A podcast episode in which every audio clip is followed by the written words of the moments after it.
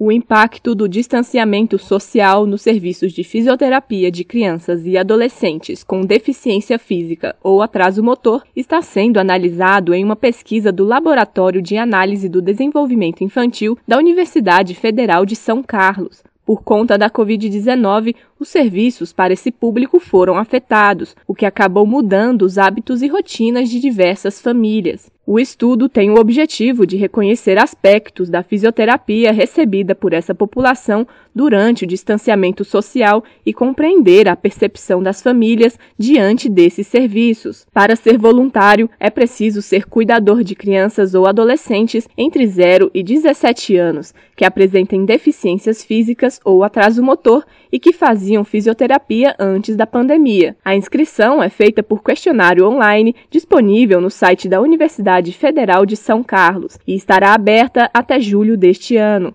Reportagem Poliana Fontinelli.